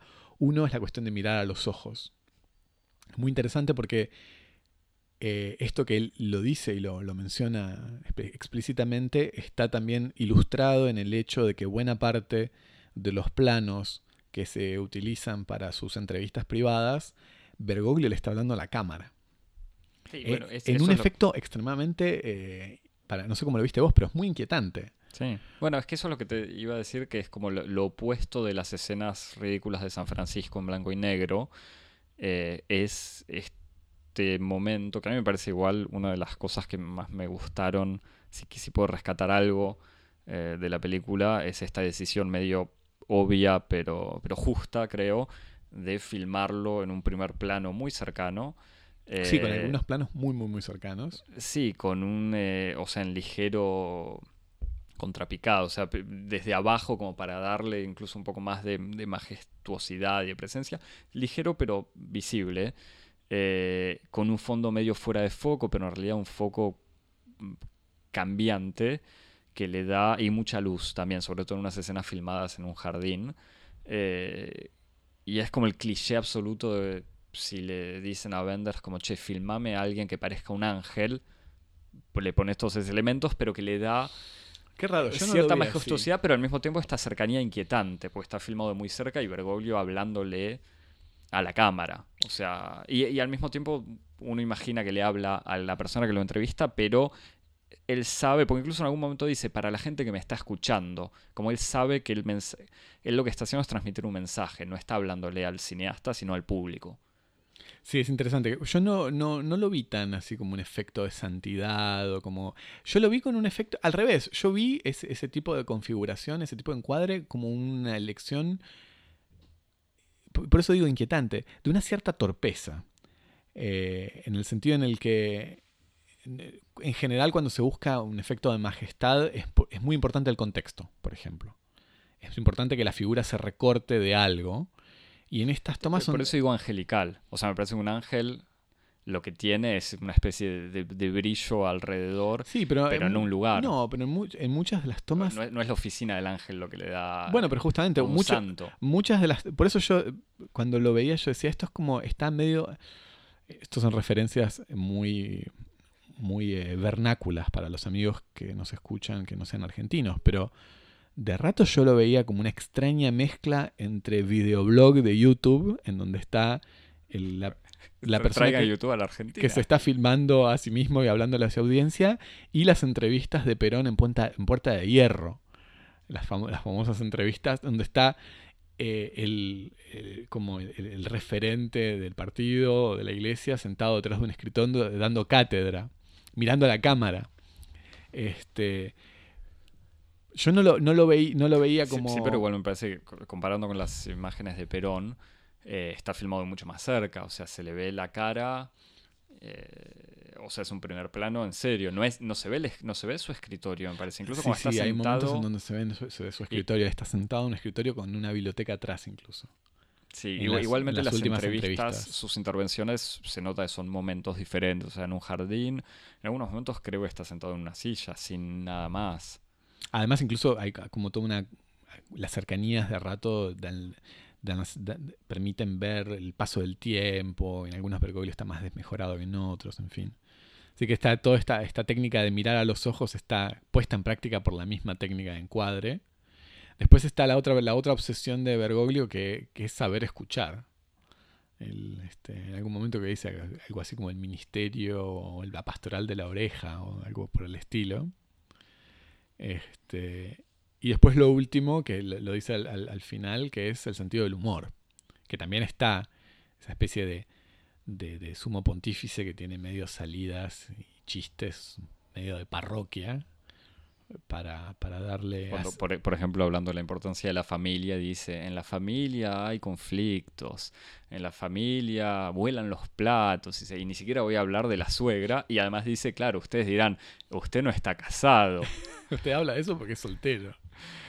Eh, así que hay como toda una especie de, de preocupación eh, que está presente en, en- en- en- el, en el- en el modo en que está organizado el, el discurso de Bergoglio, así en estas técnicas de producir cercanía. Y después lo otro que, que es el, el- fondo de la película son estos, estas grandes preocupaciones. Es una película en la que se habla muy poco de, de cuestiones estricta y directamente religiosas.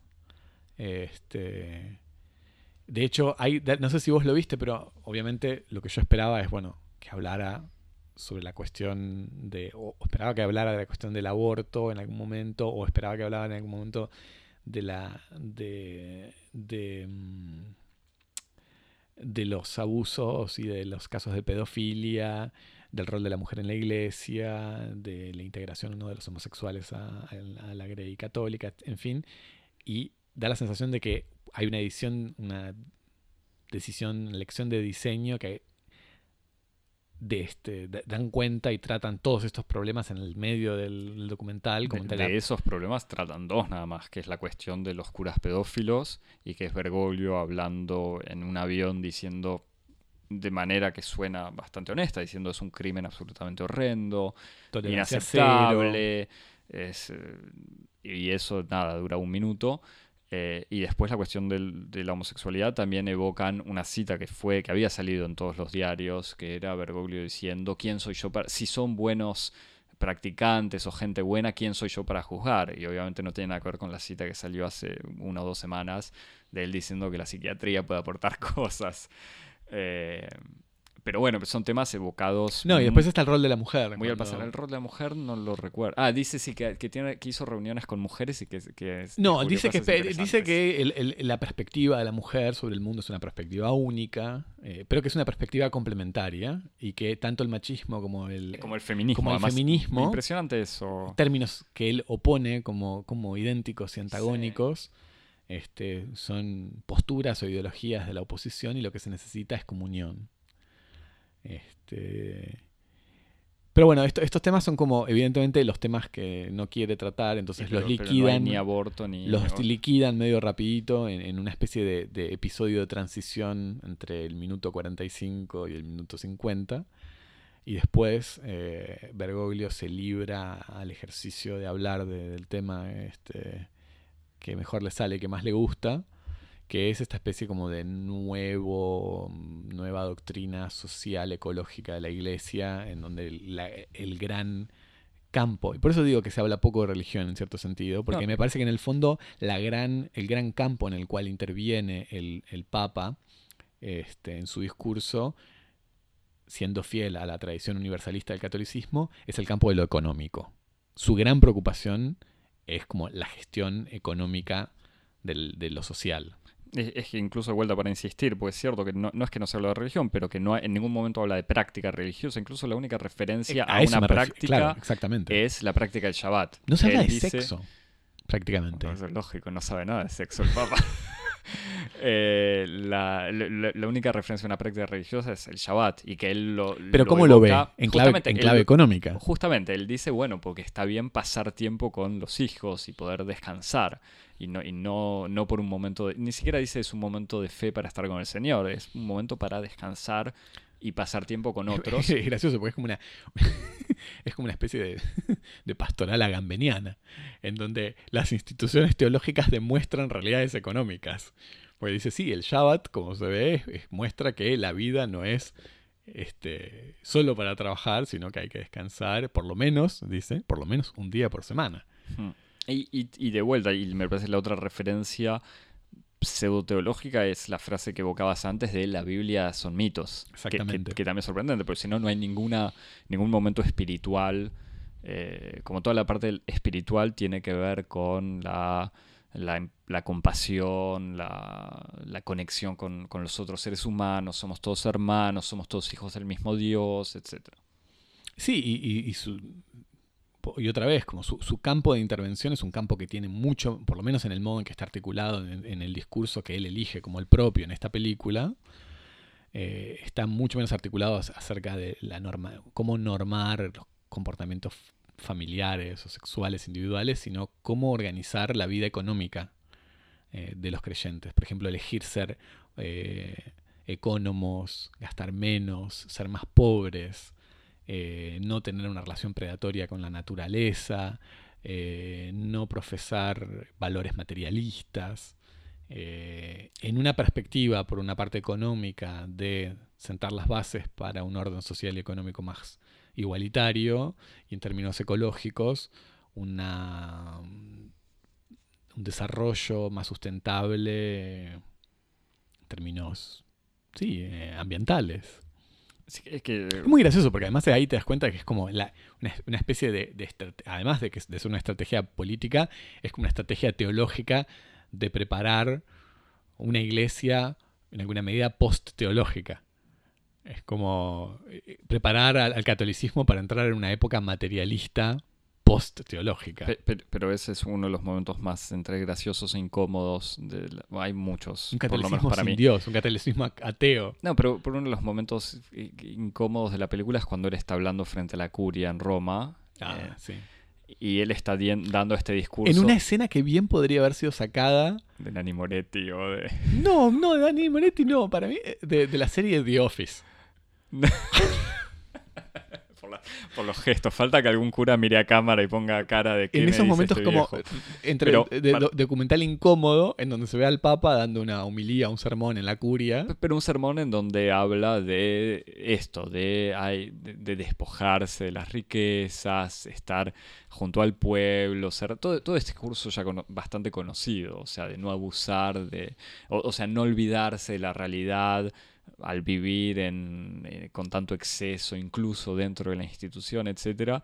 Y uno ve las, las caras de ciertos eh, obispos y algunos están diciendo, más allá de uno o dos, y que seguramente exagero, que están así medio emocionados frente a este bello discurso eh, tan humilde. por otro lado, se ven caras de unos viejos medio gordos con bastones, no de oro, pero que podría hacer algo así, diciendo, viejo hincha pelotas, que no me vengas a molestar ahora, después de 80 años en esta iglesia, tengo derecho a pasarla bien.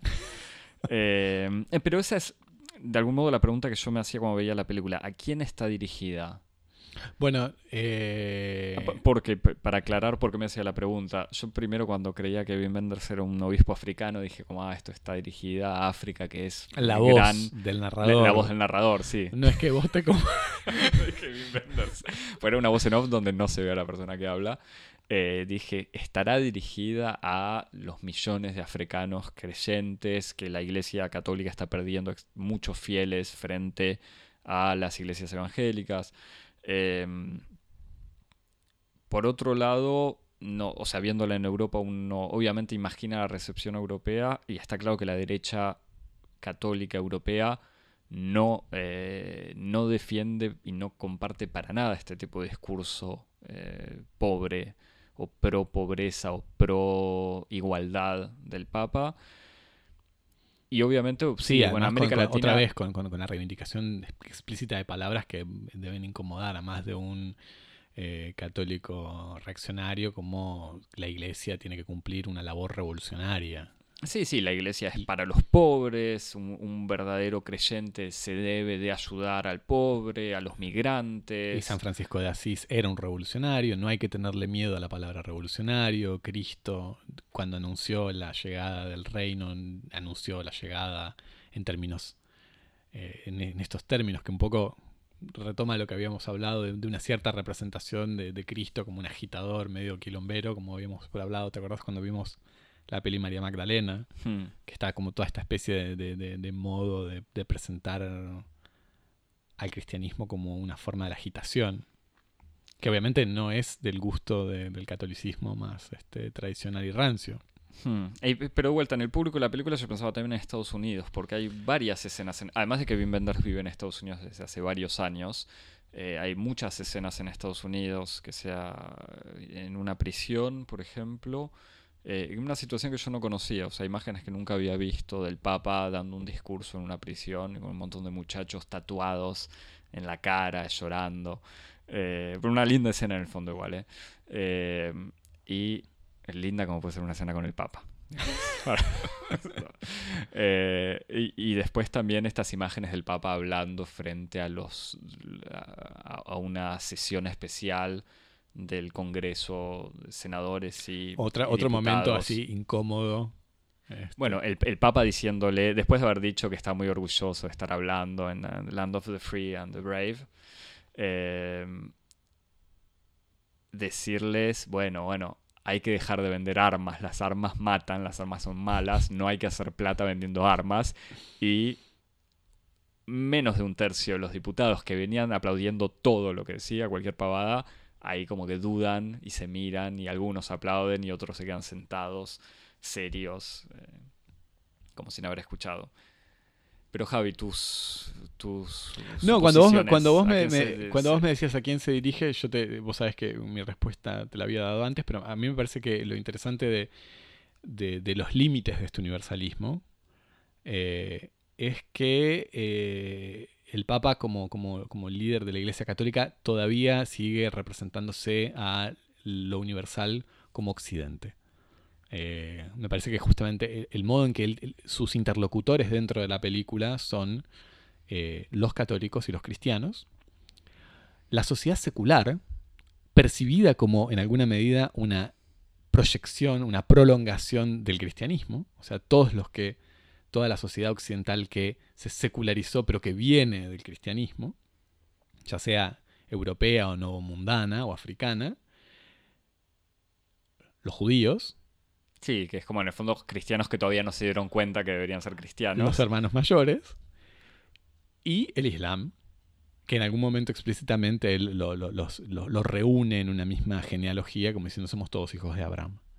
Ese es el, ese es el, espectro de lo universal en el discurso católico, Occidente. pero de todos modos, incluso el Islam, que no desde un punto de vista proselitista, eh, o sea, él evoca el Islam como diciéndole incluso, o por lo menos yo lo vi más así, él diciéndole a los católicos o a los cristianos, los musulmanes no son malos, no son el enemigo. No, exacto, pero, pero, eh, pero incluso el, el, modo en que, en que señala, como somos todos hijos de Abraham, como pueden ser, pueden ser el otro, pero es el otro de la misma familia.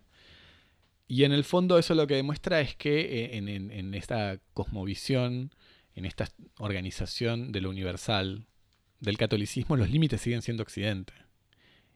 En un sentido concreto, en un sentido político, eh, que puede tener que ver con, por ejemplo, la inexistencia de pasajes de, las interacciones que podía tener este Francisco con las autoridades en China o lo que sea, y en un sentido como más profundo y más conceptual de que, bueno, sí, toda esta, todas las ideas de la relación entre el hombre y la naturaleza, están arraigadas en tradiciones occidentales. Este, que por eso me daba gracia cuando vos me decías que habías visto turistas orientales, porque claro, ellos ven eso y el mundo y, lo universal de lo que habla esta película les resulta totalmente excluyente. Si querés, el horizonte último de universalidad puede ser como, ah, vivimos todos en el planeta Tierra, pero incluso el modo en que filosóficamente, conceptualmente se organiza esta relación como entre el hombre y la naturaleza es, está totalmente enraizada en una tradición metafísica occidental. Entonces, como que la pregunta es, bueno, ¿a quién se dirige este, este, este mensaje? Yo te diría, se dirige al mundo occidental, este, en todas sus formas, al, al, mundo islámico, al mundo judío, al mundo cristiano, al mundo secular, entendido como secular occidental, y después lo otro es una, especie de, incógnita dentro de los contenidos de la película. Y eso me parece que es bastante sorprendente en un mundo en donde existe por lo menos esta superstición de que el futuro, digamos, es China.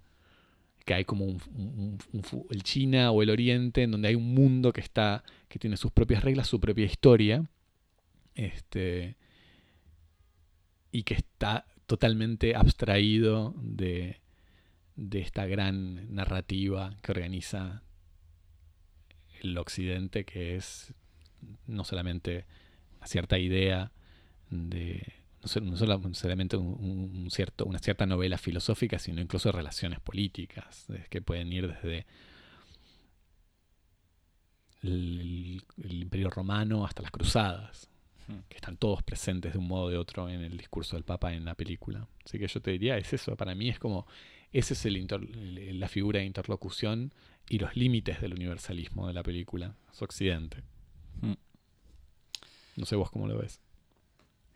Eh, eh, sí, Te- te iba a responder con algo maldad, como, como una película que no, que no pienso volver a ver, que no debería haber visto. No, yo además debo admitir que hacia el final de la película me, me empecé a distraer con, Es con- una con- con película otras Que cosas. tiene, que tiene que tiene las propiedades que tiene cualquier discurso así parroquial lleno de clichés, que uno empieza a pensar en otra cosa. Eh, sí, qué sé yo, no, más allá de la anécdota. Por eso era, esta película era a quién se dirigía. Me parece que la respuesta es el canal de YouTube del Papa, pero en versión eh, de cine y también medio testamentario, o sea, una especie de testamento. Como de todos modos la película se termina, o sea, la voz de Wim Wenders dice eh, que no puede hacer porque mu- muestra el discurso del Papa en la, de, de su santidad, ¿no? Es el Santo Padre en la ONU. Eh, y Wim Wenders decía algo así como, bueno, de todos modos, él no puede hacer otra cosa que hablar.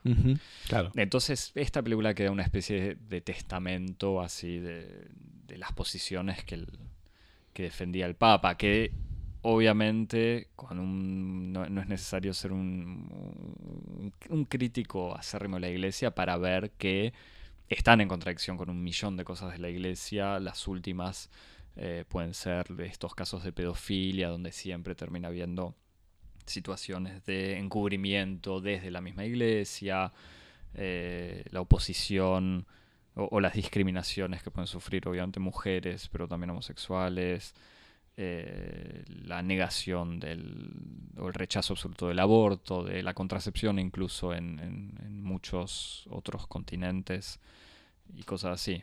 Sí, igual es como pienso. Déjame decir eso, Javi, que No, me es siento que- mal. A ver, después de una hora y media, la gente que nos abandona diciendo, ah, pero estos chicos. No, es que sería muy fácil librarnos un ejercicio anticlerical. Este, pero eh, lo que es interesante es pensarlo también en, los modos en los que tiene ciertas organizaciones y ciertas instituciones para organizar históricamente sus acciones. O sea, la iglesia es una institución de 2000 años que piensa, eh, que, piensa sus, como sus marcos de acción en, en otras, eh, como en otra temporalidad que lo que podría ser un partido político. Y en ese sentido me, hace pensar un poco en esa anécdota que, que es, una especie de, pe- de pequeña fábula que existe, no me acuerdo de qué, no me acuerdo si no está atribuida a un, antiguo eh, secretario general del Partido Comunista chino, eh, que le habían preguntado este, qué opinaba del, qué opinaba de- de las consecuencias de la Revolución Francesa y que él respondió todavía no está claro. Eh, como señalando de que en una perspectiva de civilización milenaria, 200 años no es nada. Y en ese sentido me parece que hay algo en, el modo en que tiene Bergoglio de decir ciertas cosas, de- que por una parte está interviniendo en la actualidad quemante, pero por otra parte hay una conciencia que él tiene de formar parte de una institución también milenaria, en donde lo que él dice está operando como a distancia hacia el futuro. Como que está, lo que está diciendo ahora es estar preparando un campo de interlocución que ya no es con, con sus enemigos inmediatos de la curia, con los que no puede hacer nada, sino como preparando las posibilidades para el futuro de la Iglesia Católica. Y me parece que ese es el sentido más interesante que tiene como de esta acción testamentaria, que no es solamente para decir todo lo que quería decir, sino como para actuar más allá de la coyuntura en la que él puede actuar. Eh, Sí, pero que funciona también como una especie de manotazo ahogado. O sea, no, no sé, igual, no, no es que voy a declarar el, el fin de la iglesia, pero no sé cuánto le. cu- cuánto tiempo le queda a esta iglesia universal y milenaria. O Bueno, sea, pero es que, eso, pero bueno, no, pero es que eso, es eh, un pro- eso es un problema, que eso es, eso es un diagnóstico que vos podés hacer, pero dentro de, de la concepción que tiene la misma iglesia de sí no, misma, él tiene que hacer como si fuese a continuar, por no supuesto. solamente no- no fuese a puede- continuar, que es eterna. Van hasta el fin de los tiempos. sí, sí. O sea, eh, ah, pero no, no, pero vos eso que lo señalás como una especie de, de- de- de contingencia, no es una contingencia. El modo en que un- el, el modo en que en las instituciones se piensan a sí mismas y su relación con la historia determina sus modos de actuar.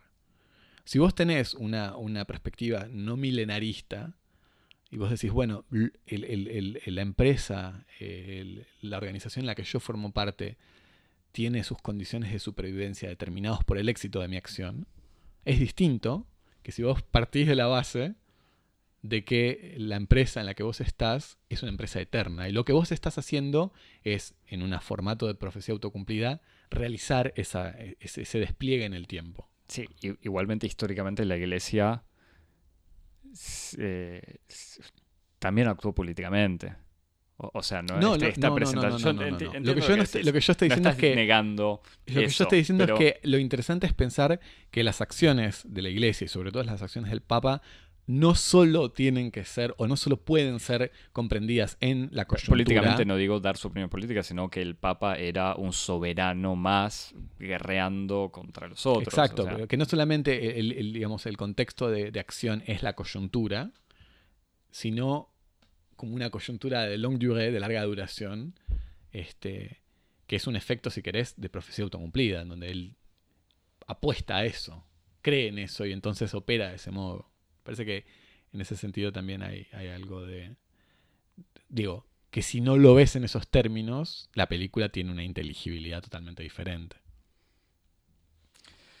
Eh, nada, no sé, no sé para resumir, recomendar. De vuelta, yo qui- quiero explicitar, que quede claro, que salvo que te- por alguna razón estés encerrado en una sala de cine y proyecten esa película y no puedas escaparte, no sé si hay tantas otras razones para ir a verlas, porque no hay nada, uno no descubre nada nuevo.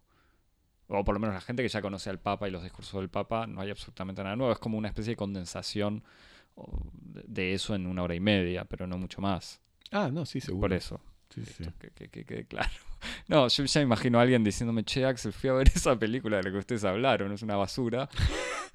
que quede claro, no, sea una basura o no, no importa, pero bueno, pero ese es el punto. Me parece que está Pero claro digo, que no- no- Cosmópolis no no, se encarga, no se encarga de discernir lo que es basura no, de lo que no, no, por es eso digo que cada uno sea responsable de lo si que va a ese- ver, pero si que ese quede fuera claro nuestro criterio-. Si ese fuera nuestro criterio, creo que estaríamos haciendo otra cosa. No, seguro. Pero, pero bueno. No, lo que yo recomiendo es este. Po- Porque cuando Javier habla de algo, en general lo hace parecer más interesante de lo que es. ese, es, ese es el problema. Gracias, ¿Qué recomendás, Me puse colorado. Eh, recomiendo la- una serie, una, una serie este, de, de un director italiano del que vamos a hablar seguramente el mes próximo, Sí. de Pablo Sorrentino, El joven papa. Eh, Sorrentino que también está muy preocupado por, por el- la cuestión del mal y, y el rol de la iglesia en general en, en Italia. Eh, A todo esto te interrumpo antes de que sigas en los agradecimientos de la película, pues yo me quedé hasta el final, porque dije, si me lo banqué al Papa hablando una hora y media, puedo ver tres minutos de, de créditos para ver quién financió esto y a quién se le agradece. Entre los agradecimientos estaba Bono, que eh, después descubrimos que ya había trabajado con Wim Wenders en, en una película hace varios años. Martin Scorsese, Bono, que por cierto es irlandés católico. eh, Martin Scorsese, obviamente italiano católico, que también trabajó con Wim Wenders en, en uno de los documentales, la serie documental sobre el blues. Renzo Piano, arquitecto eh, italiano. Eh, Ai Weiwei, artista chino disidente. defensor, disidente, claro, defensor de derechos humanos y otros nombres que no recuerdo. No recuerdo haber visto a Pablo Sorrentino. no creo que esté ahí.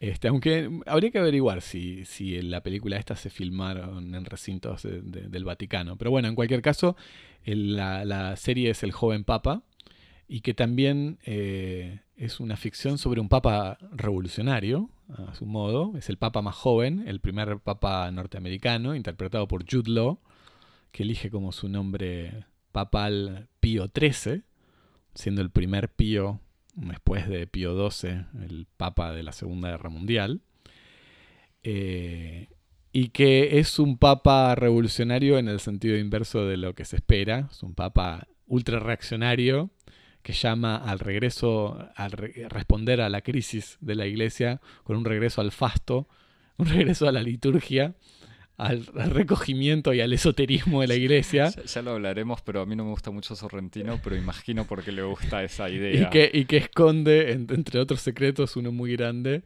el que tal vez, después de todo, no creería en Dios. es una serie que produjo HBO. Es una serie que produjo HBO. Son 10 capítulos.